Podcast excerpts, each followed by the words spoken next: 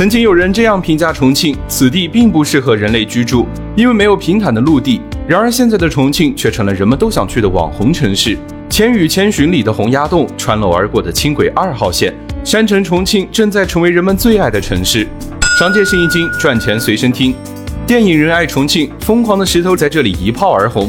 黄渤从重庆的立交桥上一路跑成了五十亿影帝。还有从你的全世界路过，少年的你。平均每两天就有一部影视作品在重庆开机。电影人为什么爱重庆？因为在这里拍电影会有专门的部门帮忙协调拍摄工作，这些服务不仅不要钱，等影片上映后，重庆还会倒给剧组宣传补贴。除了有政策支持，这座八 D 魔幻城市天生就适合拍电影。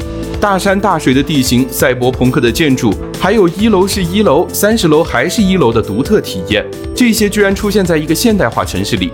素材多，成本低，生活配套还好，哪个剧组会不爱这里呢？游客们也爱重庆。去年一年，重庆一共接待了六亿游客，位居全国第一。但重庆的旅游总收入只有四千三百亿，也就是说，来重庆旅游人均消费才七百二十元。不是游客不愿意花钱，而是真的没地方花钱。六元一碗的小面，人均几十的火锅就能吃到饱。洪崖洞、李子坝、鹅岭二厂这些景点不仅不收钱，重庆还花钱提升游客体验。看洪崖洞，给你封一座桥；看轻轨穿楼，给你建一座观景台。逢年过节发短信让市民减少外出，因为我们要给游客腾出一座城。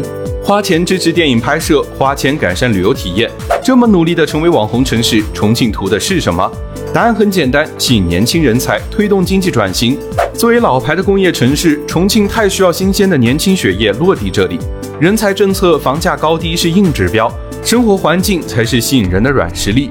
美食、美景、美女，重庆这座城市，你会愿意来吗？下期想看哪个城市？右边评论区告诉我。